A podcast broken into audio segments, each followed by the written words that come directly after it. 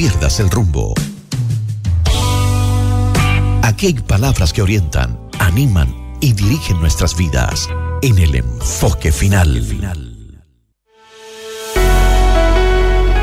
Un gran hombre siempre está dispuesto a ser pequeño, escribió, valga la redundancia, el escritor R.W. Emerson.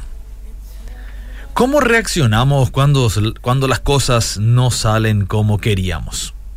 Cuando no salimos con la nuestra o cuando usted no sale con las suyas. Le adelanto que esto marca la diferencia entre un cristiano comprometido y uno cuyo único objetivo en la vida es avanzar con sus proyectos personales. ¿Cuántas veces habremos reprochado a Dios que el resultado no es el que habíamos pedido en oración? Me imagino que en algunos casos habremos decretado ciertas palabras sobre algún proyecto en particular y de repente no ocurrió tal como se esperaba.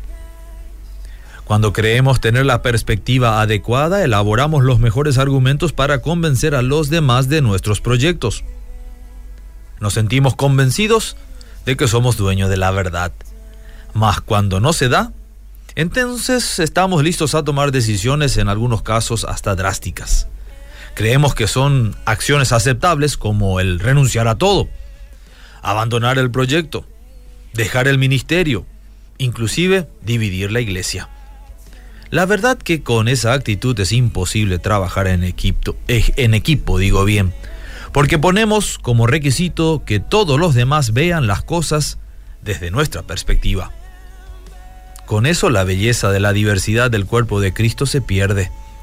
El desafío de aprender a dialogar con otros se desaprovecha y la posibilidad de cultivar un carácter santo y aprobado por Dios se desperdicia.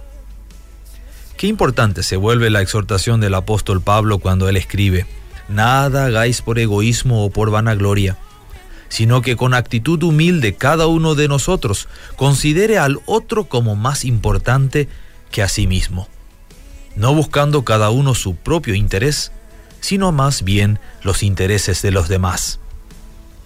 ¿Cómo lo consideran las personas a su alrededor?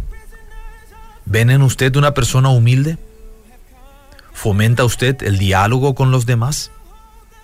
¿Cedemos nuestras posturas en bien de servir a los demás? Preguntas que quizás nos hagan ver en forma diferente nuestras posturas radicales en ciertos temas.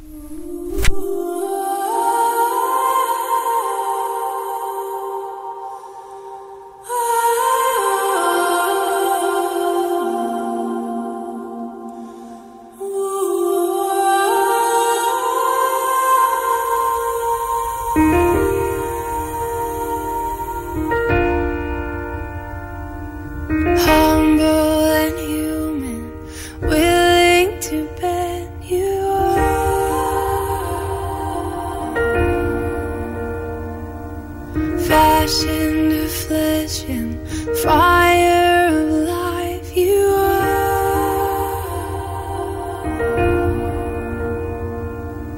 Not too proud to wear our skin to know.